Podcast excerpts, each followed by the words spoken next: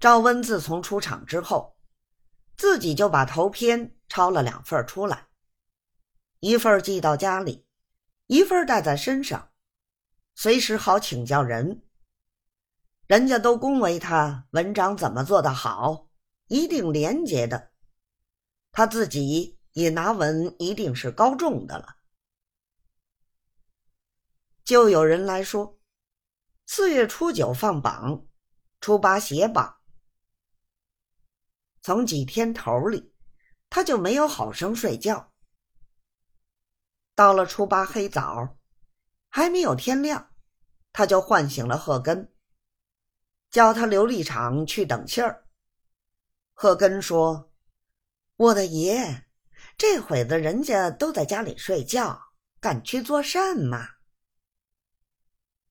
赵温一定要他去，贺根推头，天还早，一定要歇一会子再去。主仆两个就拌起嘴来，还是前点使听不过，爬起来帮着赵温吆喝了两句，他才叽里咕噜的一路骂了出去。这一天，赵温就如同热锅上的蚂蚁一般，茶饭无心。坐立不定。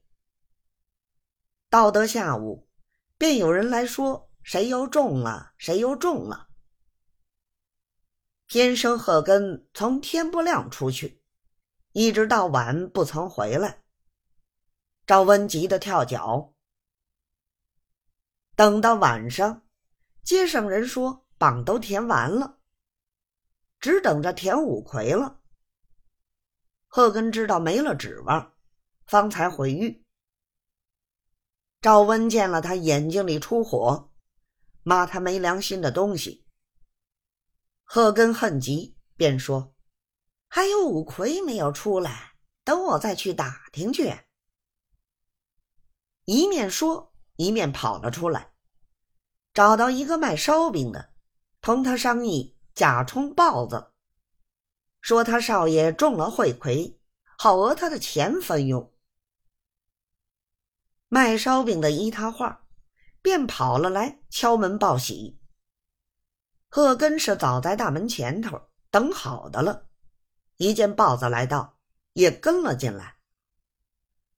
赵温自然欢喜，问要赏他多少银子。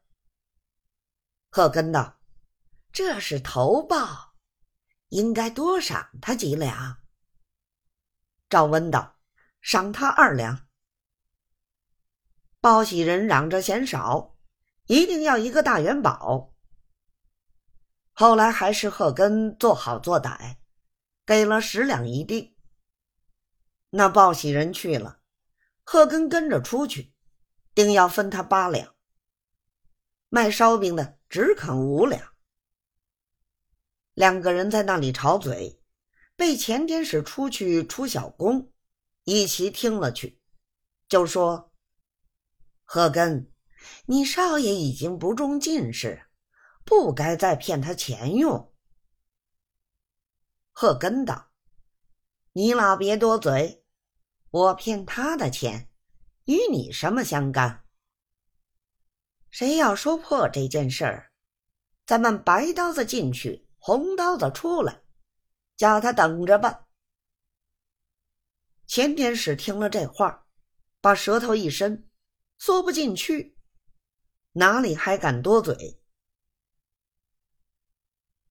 只可怜赵温白送了十两银子，空欢喜了一夜。